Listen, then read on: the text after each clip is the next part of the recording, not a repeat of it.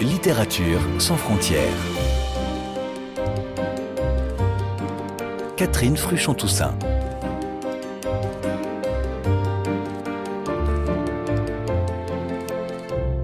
Bonjour à toutes et à tous et bienvenue dans cette émission où nous allons parler aujourd'hui d'un carnaval tragique, de haine familiale, d'opéra, d'amour, du soleil sicilien et de secrets, ceux qui peuvent ruiner une vie, celle d'Aïda par exemple, au cœur du nouveau roman de notre invité, paru sous le titre Fille en colère sur un banc de pierre aux éditions Flammarion. Bonjour Véronique Ovaldé. Bonjour. Une nouvelle fiction au titre toujours aussi singulier, à l'image de vos livres précédents, parmi lesquels Ce que je sais de Vera Candida, Des vies d'oiseaux, La grâce des brigands où personne n'a peur des gens qui sourient, où s'annonce à chaque fois une histoire, un tempérament, voire un lieu. D'ailleurs, c'est vrai que le lieu est néanmoins très important dans ce roman, puisque nous sommes sur une minuscule île sicilienne, Yaza, dont je ne suis pas sûre euh, qu'elle existe euh, d'ailleurs euh, sous ce nom. Elle n'existe pas, vous me le confirmez. C'est un caillou de quelques centaines d'habitants où a atterri Salvatore. Salvatore, qui après avoir épousé euh, Sylvia est devenu le père de quatre filles. J'ai l'intuition aussi que le choix de cet endroit n'est pas tout à fait anodin parce que là déjà plane une ombre de danger, de violence, de vendetta qui de fait va parfaitement épouser le destin de, de vos personnages. Est-ce le cas, Véronique Ovaldé oui, c'est tout à fait le cas. En fait, je me rends compte que à chaque fois que je commence à écrire un roman, donc une histoire au long cours, quelque chose qui va m'occuper pendant quand même pas mal de milliers d'heures, le choix du lieu, le choix du territoire est très fondamental. Et je me rends compte aussi que j'ai tendance à occuper un lieu qui est souvent un lieu, euh, souvent une île. Alors pourquoi une île? Bah, L'île, c'est un petit peu euh, la cellule familiale qui m'importe. La cellule avec tout ce que ça implique. Hein. de la prison. Et de la prison, et du côté organique, hein, bien sûr. Donc dans l'île aussi, il y a ça. L'île est à la fois un recours et à la fois... Euh, un endroit en fait qui vous protège, mais aussi un endroit qui vous enferme. je me rends compte, je me suis rendu compte hein, quand même que depuis le temps que j'ai publié des livres, il y a beaucoup de textes que j'écris qui se passent sur des îles. Là, on est en Sicile, on est dans la mer, la mer africaine, comme disent les Siciliens. Donc c'est la Méditerranée entre la Sicile et le Maghreb. Et sinon, c'est vrai que je, le, lieu, l'idée de l'insularité et puis l'état d'esprit ilien est quelque chose que je trouve fascinant. Avec tout ce que ça peut avoir de à la fois confortable et vénéneux.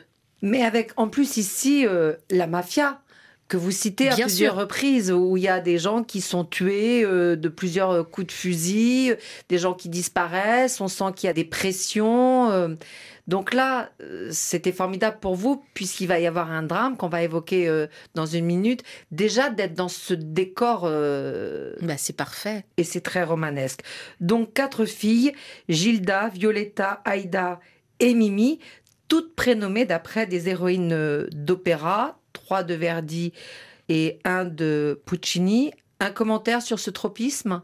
Du père Ça, c'est simplement lié à mon propre père, d'ailleurs, qui était un fou d'opéra et qui aurait adoré nous, appeler comme ça, nous nommer comme ça, avec des prénoms de petites personnes d'opéra. Et aussi parce que parce que ça donne déjà une dimension tragique à ces pauvres petites jeunes filles. Pauvres, pas tant que ça, mais en tout cas à ces petites jeunes filles. Si vous vous appelez Aida Salvatore, si vous vous appelez Gilda ou Violetta, et la petite Mimi qui elle est la seule petite héroïne de Puccini qui a failli s'appeler Ciao Ciao San, mais qui s'appelle finalement Mimi parce que euh, voilà, il faut quand même lui trouver un nom à peu près euh, prononçable. C'est euh, quelque chose que je trouvais à la fois amusant pour moi dans l'écriture même de la de la manière dont j'allais poser cette famille et aussi de ce qui allait naître de cette famille. La tragédie absolue. L'opéra, c'est le tragique. Donc là, on est dans un, voilà, dans un opéra en fait. Alors juste avant la tragédie, on va vous écouter Véronique Ovaldé euh, nous lire un, extrait de Fille en colère euh, sur un banc de pierre. Nous sommes euh, au début du roman, quand les enfants sont encore petites. Oui, elles sont toutes petites. Elles ont toutes d'ailleurs deux ans de différence, je crois, l'une par rapport à l'autre. Donc, quand l'une a six ans, l'autre en a huit, et l'autre en a dix, et l'autre en a douze. Et donc, il y a ce moment magnifique et magique où elles ont six ans. Elles eurent toutes six ans un jour ou l'autre sur cette île. Ce fut le meilleur moment de leur vie. Sans doute parce qu'à six ans, elles étaient trop égoïstes et trop comblées pour percevoir les ténèbres. Souvenez-vous de cet âge où la vue d'un lit vous donnait envie de faire du trampoline et pas du tout de vous y assoupir. Souvenez-vous de cet âge où vous faisiez huit fois le chemin qui menait à la plage parce que vous courriez devant les adultes et que vous reveniez sur vos pas pour aller les chercher comme un chiot impatient et puis vous repartiez en sens inverse. Et ils étaient si lents, si lourds et si bavards les adultes. Souvenez-vous de cet âge où jamais vous ne marchiez, mais toujours sautilliez. Souvenez-vous de cet âge où construire un château de sable vous demandait un tel degré d'implication que vous étiez quasiment désespéré à l'idée de sa nature éphémère. Souvenez-vous de cet âge où vous aviez toujours raison, même si vous étiez aussi peu expérimenté qu'un beignet. Souvenez-vous les adultes étaient incessamment tiraillés quand ils vous parlaient ou vous regardaient entre l'agacement et l'attraction.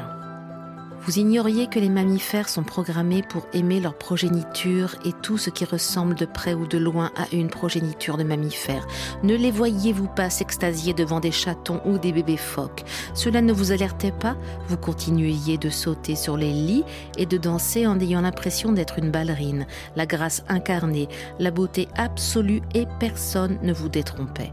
Souvenez-vous de cet âge où vous aimiez tant que l'on vous chatouille et vous riiez de ce rire particulier, hoquetant, idéal, éphémère, un rire de plaisir pur, un modèle de rire, un rire qui disait ⁇ Je n'en ai pas assez, je n'en aurai jamais assez, je veux que ça continue toujours ⁇ L'impossibilité de revenir à cet âge, l'impossibilité paralysante de revenir à cet âge. Et vous deviniez déjà que plus on vieillit, plus on se fossilise, plus on s'immobilise, plus on devient une excroissance osseuse qui a du mal à bouger, plus on devient une arthrose ou un genou sans cartilage, et moins on aime sauter sur les lits et se faire chatouiller en hoquetant. Vous le deviniez, mais ça ne vous arriverait jamais à vous. Vous étiez quelqu'un de spécial, sans doute immortel. C'était impossible autrement. Vous regardiez les adultes avec un peu de pitié. Ils étaient si vieux, et leur corps était si poilu, si peu discipliné. Le vôtre était une flèche, quelque chose qui traversait l'espace avec agilité, avec une forme de ferveur, quelque chose de lisse, de soyeux, d'odorant. Vous étiez parfaite. Les adultes, vous le disiez d'ailleurs, les adultes aiment tellement les enfants. Ils aiment les toucher, ils aiment les embrasser, ou du moins les femmes. Vous l'aviez remarqué. Les hommes aiment leurs propres enfants, mais rarement ceux des autres. C'était pas un problème d'ailleurs. Vous pensiez que vous resteriez toujours ainsi. Vous le saviez? Vous étiez si mignonne. Tout le monde le disait.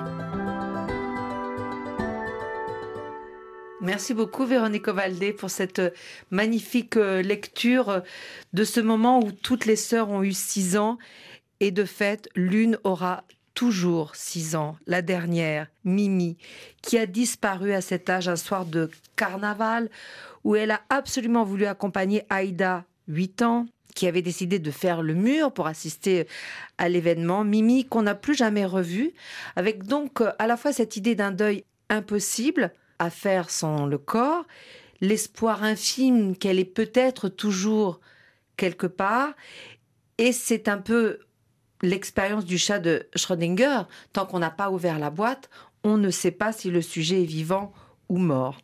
Et finalement, c'est vrai que pour les parents, c'est une, immense torture. Un peu pour les lecteurs aussi, qui s'accrochent à l'idée euh, de savoir. Et d'ailleurs, en effet, nous aurons un peu plus tard euh, une clé. Mais c'est vrai que c'est un ressort narratif prodigieux, puisque tout est possible. J'imagine que pour une écrivaine, ce champ des possibles est fascinant et peut-être aussi à titre personnel. La mère que vous êtes, devant cette perspective de perdre un jour un enfant, doit avoir aussi toute une palette d'histoires à raconter. Oui, mais alors vous savez, quand j'écris un livre, hmm, je suis pas Véronique Ovaldé qui est moi-même des enfants au moment où j'écris ce texte, parce que certains amis écrivains d'ailleurs m'ont dit ah bah voilà ça, j'aurais jamais pu écrire un livre où on parle de la disparition d'un enfant. Ça, c'est vraiment le truc que je peux pas faire. Pourquoi? Parce que ce serait tabou? Parce que c'est presque superstitieux. Et alors ça, moi, j'ai complètement euh, mis de côté. Je n'ai jamais pensé à un seul de mes enfants quand j'ai écrit cette histoire. En fait, je suis Mimi. Je suis celle qui disparaît. C'est tout. Et en même temps, c'est vrai que c'est quand même un éventail extraordinaire d'histoires à raconter autour d'une disparition. Bien sûr. C'est une possibilité, c'est une, une porte qui ouvre sur un, incroyable panel de possibilités. Souvent, je me dis ça en fait. La fiction, c'est euh, ouais, c'est une porte qui s'ouvre. C'est c'est ce qui nous est donné. C'est voilà. Alors quelque chose a disparu, quelqu'un a disparu, un coup de fil est passé, un coup de fil est reçu.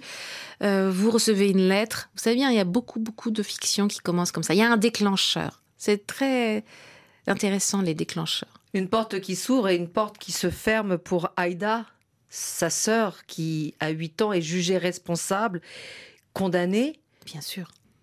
Rejetée par sa propre famille pendant des années, puis encouragée euh, à l'exil, euh, au bannissement. Elle va couper les ponts avec ses parents et ses sœurs pendant 15 euh, ans. Et réciproquement, d'ailleurs, personne ne va tenter d'avoir de ses nouvelles. Jamais, oui. Donc il y a une rupture, il y a une explosion euh, du clan. C'est un sujet qui, qui vous travaille, Véronique Ovaldé? Ah oui, bien sûr. La famille, le clan, la tribu, l'île, et tout ce que ça induit de, des passions humaines qu'on peut observer de manière précise aussi dans ce genre de, de microcosme dans ce genre d'écosystème. Donc, ce que j'appelle les petites lâchetés, les grandes peurs, euh, avec euh, la jalousie, la compétition, l'amour, bien entendu, mais aussi tout ce qui va avec la colère, la, culpabilité, évidemment, ça c'est très important dans les familles. Donc l'idée de l'explosion du, de l'écosystème est un ressort dramatique fondamental, mais aussi un ressort, je pense, euh, un ressort narratif pour moi très important. Pourquoi dites-vous pour moi en particulier bah, Vous savez bien comment c'est. On a comme des motifs récurrents. Je me rends compte, hein, au bout d'un moment, ça fait longtemps que j'écris, je vois très bien les motifs qui reviennent dans mes textes. La possibilité de l'ailleurs, la possibilité du vaste monde, la possibilité de la fuite, la famille toxique et en même temps le, la réconciliation possible, quelque chose d'un peu élégiaque parfois qu'il y a dans mes textes, la possibilité en tout cas de s'accommoder de notre nature éphémère. Je crois qu'en fait, vous savez, en fait, ça paraît comme ça des grands mots, mais je crois que je lis depuis toujours pour essayer de m'accommoder de ça, de quelque chose qui est quand même notre conscience, à nous les humains, notre conscience accablante, euh, dévorante de notre nature éphémère. Mais on en fait quoi? Oui, c'est ça. Vraiment, la grande affaire, c'est ça. On en fait quoi? Alors, ce qui est plus intéressant, ce sont les retrouvailles que vous mettez en scène. Parce qu'effectivement, 15 euh, ans après euh, la tragédie, euh, le père meurt et les deux sœurs qui sont restées sur cette petite île informent la troisième, qui a été exilée, Aïda, de ce deuil pour qu'elle puisse venir assister aux funérailles. Et là, de mon point de vue, c'est aussi tragique que comique. Parce que vous avez l'art d'écrire les travers des unes et des autres au vitriol. J'ai l'impression que c'est un peu aussi votre péché mignon, euh, Véronique. Alors, ne, parlons pas du parti pris euh, littéraire, euh, qui est un thème important aussi dans ce livre que nous évoquerons en deuxième partie. Mais là, on sent qu'il y a du mordant toujours chez vous. Oui, mais alors, bah, je suis contente que vous l'ayez remarqué. C'est qu'en fait, j'ai besoin de ça. En fait, voilà, je parle de choses très graves, comme je viens de les évoquer là, la vie, la mort et tout ce qui va avec. Mais euh, je fais toujours un petit pas de côté par rapport à ça et je ne peux le faire qu'avec un peu d'humour, de causticité, de moquerie. Voilà, je suis un petit peu moqueuse sur mes personnages. Un peu plus que ça même. Oui. Peut-être. non, mais je suis tendre aussi. Je suis pas une affreuse personne par rapport à mes personnages. Je les, je les regarde avec beaucoup d'indulgence. Mais mm, parfois, je, je, les trouve un peu ridicules. Donc, euh, je ne peux pas m'empêcher de le dire. Des petits coups de couteau, des balles perdues. Oui, c'est ça. Exactement. Alors, on parlait de musique euh, au début de cet entretien. Euh, on va faire une pause. Alors évidemment, je ne peux que vous proposer d'écouter un des quatre opéras, Rigoletto, Aïda, La Traviata ou La Bohème de Puccini. Qu'est-ce que vous choisissez, euh, Véronique La Bohème. La Bohème. Un titre en particulier? Celui qui dit Je m'appelle Mimi, justement. On l'écoute.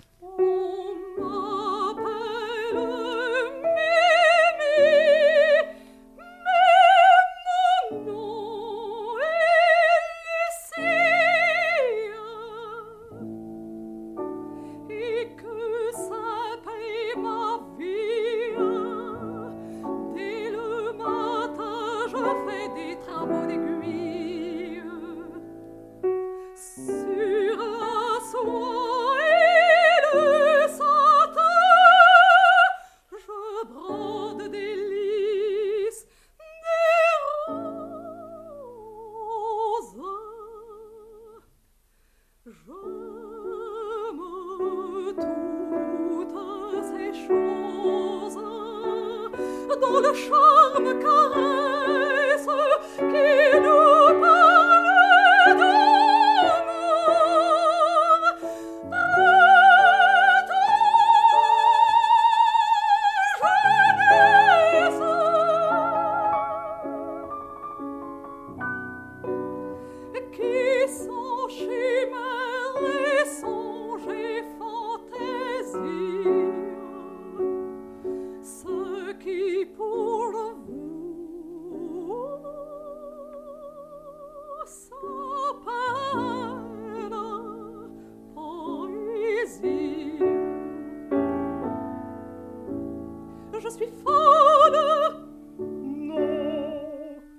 Vous êtes bien à l'écoute de Littérature sans frontières sur RFI en compagnie aujourd'hui de l'écrivaine Véronique Ovaldé qui vient de publier Fille en colère sur un banc de pierre aux éditions Flammarion.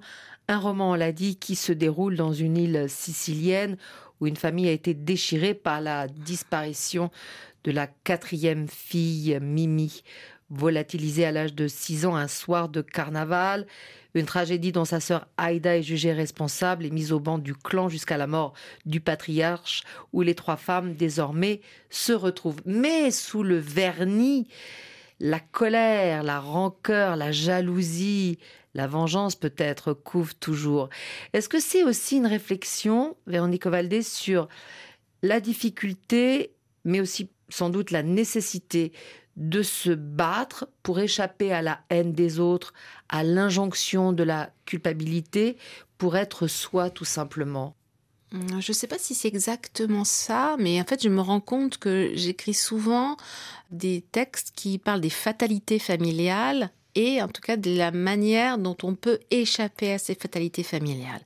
Alors, quelles sont les fatalités familiales de, ces gens, de, ces, des, des filles Salvatore, Salvatore? Quelles sont-elles? Elles sont euh, celles d'un clan de filles euh, qui naît d'un père euh, maussade, génialement menaçant, jamais content, mais qu'on connaît bien en fait. Il y a beaucoup de, de qui ressemblent à ça, et puis d'une mère soumise qui accepte euh, de, euh, de parler toujours euh, de ton en dessous pour ne pas agacer le patriarche. Donc elles naissent de ça et comment on échappe à ce type de d'économie familiale, c'est quelque chose qui en effet et comment on échappe aux, fatalités familiales, c'est quelque chose qui m'intéresse depuis toujours. Je pense que l'échapper est quelque chose qui pourrait... Et résister L'échapper et résister. Alors, résister, c'est intéressant ce que vous dites, résister, parce que c'est pas se rebeller. C'est pas du tout ça. Il ne s'agit pas de se rebeller, parce que j'ai parfois l'impression que la rébellion ne sert pas à grand-chose. La résistance est quelque chose de plus intéressant. Et la résistance, elle est... Bah, c'est, ça a moins de couleurs. Hein. C'est moins... Quoique oui, mais bon, vous voyez ce que je veux dire, c'est qu'en fait la rébellion, il y a voilà, il y a ça a beaucoup de panache. Alors que la résistance, pour moi, c'est quelque chose, c'est plus euh, de l'ordre de je me caparaçonne et j'attends que ça passe et puis de toute façon, je, je passerai quand même. Et c'est bien ce que fait Aïda. Ah ben bien sûr.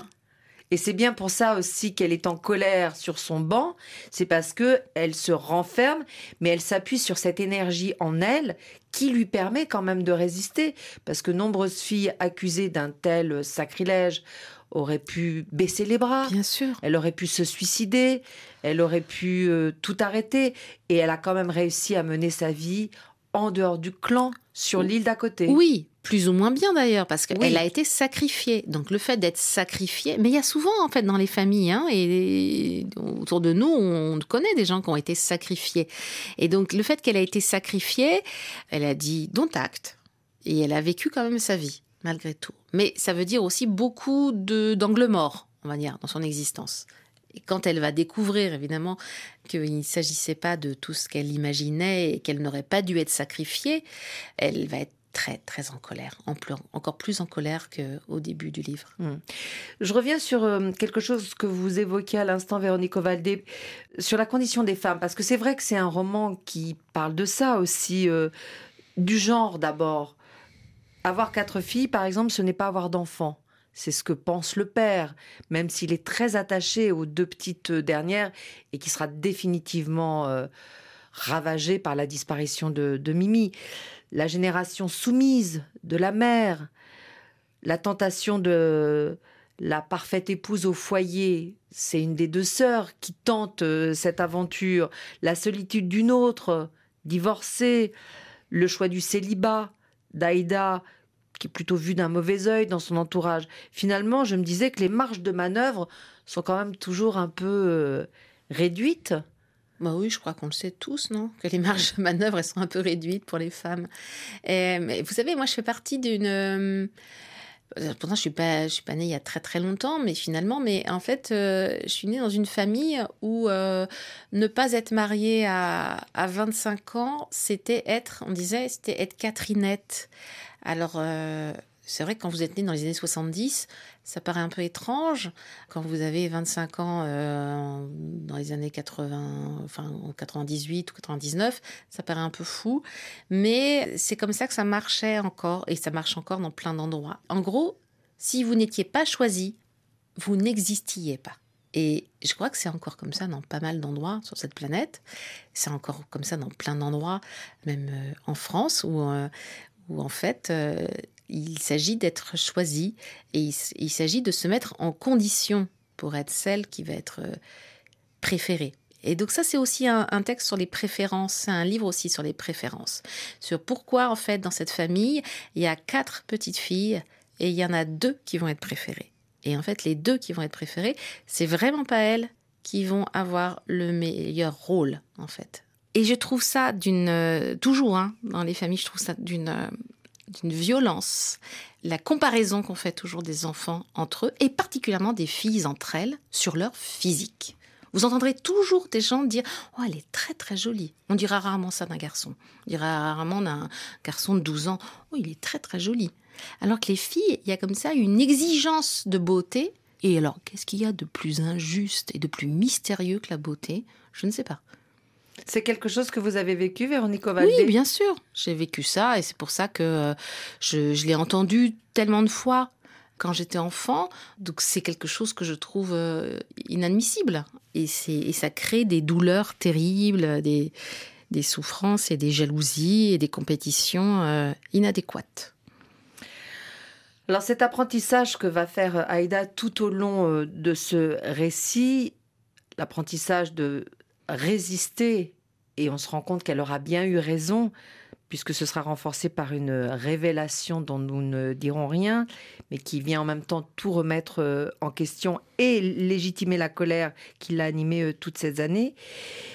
Et témoin de ce parcours, l'auteur, vous donc, Véronique Ovaldé, qui intervenez dans le récit avec des incises tels que il est intéressant de noter que je pourrais écrire quelque chose comme, comme je le disais plus haut, et autres exemples, Que dit ce parti pris littéraire? Alors en fait, depuis toujours, j'ai décidé d'écrire de la fiction et de faire ce choix de l'invention. Parce que c'est ça mon territoire en fait. Pas si j'ai décidé, je crois que c'est là, c'est chez moi, c'est la fiction, c'est l'invention. Sauf que je ne peux pas être dans l'artifice complet. Sinon, euh, je trouve ça grotesque. Donc je ne peux être que là aussi, moi. Donc je suis là, moi, en train de vous raconter une histoire. Donc je suis tout le temps présente. Donc il y a un je en permanence dans ce livre qui dit en effet, qui dit toutes les petites phrases que vous venez de, citer et qui dit voilà, je je suis le, je suis la narratrice euh, conteuse démurge de toute cette affaire euh, qui est une forme pour moi d'honnêteté et ça me permet en plus les petits pas de côté que j'aime, ça me permet l'humour, ça me permet les clins d'œil, ça me permet plein de choses dans la manière de raconter l'histoire. Et j'aime aussi la posture du du narrateur, de la narratrice, qui est pleine de bienveillance, pleine d'indulgence pour ses personnages, et qui va euh, distiller des infos, qui va euh, commenter, qui juge et déjuge, et, et, qui, voilà, qui, prend beaucoup de liberté par rapport à ses personnages, et qui fait des, des clins d'œil euh, en permanence au lecteur qui est là, et, et qui lui dit Hé, hey, t'as vu? T'as remarqué là? Il s'est passé quelque chose euh, qui pourrait être intéressant pour la suite de l'histoire. Donc j'aime beaucoup cette posture. Alors ça arrive pas à toutes les pages, hein, c'est pas tout le temps présent, mais ça surgit et je, je, crois que je pourrais plus faire autrement maintenant. Ça me semble quelque chose de, de très sain, enfin de très honnête. Vous voyez? Oui, dire que c'est de la fiction. Dire c'est de la fiction. Je suis en train de vous raconter une histoire. Voilà. Mais aussi créer un dialogue. Alors, et créer un dialogue. Celle et celui qui vous lit. C'est ça. C'est vraiment une. Euh, je prends à partie en fait le, lecteur. Et il y a du jeu. Je, m'adresse. C'est très ludique. C'est ludique l'écriture. Alors c'est très récréatif pour moi et je pense que c'est récréatif pour celui qui, qui lit euh, ces, ces petits passages-là. Il y a quelque chose d'un effet très ludique à ce moment-là. On n'a pas encore euh, parlé d'amour, pourtant il y a une très belle histoire ici, ressurgie euh, du passé, euh, devenue un peu transgressive et finalement une histoire très douce, très juste, en pointillé, mais c'est une belle voie qui s'ouvre pour Aïda.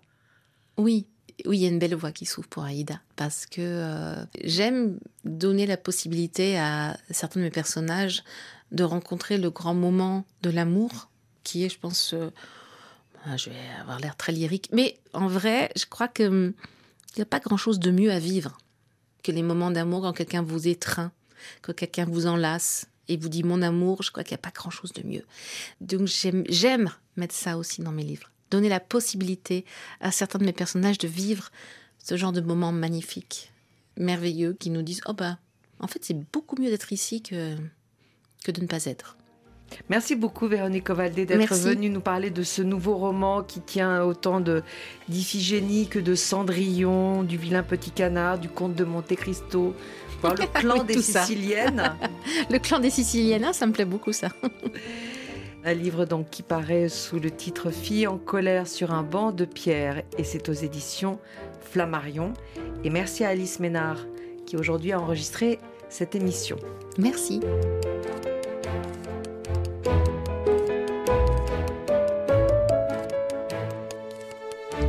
Pouvez réécouter cette émission sur le site rfi.fr en cliquant sur l'onglet Podcast. Et pour ne manquer aucun numéro de votre magazine, vous pouvez vous abonner à Littérature sans frontières dans votre application préférée et nous laisser un commentaire.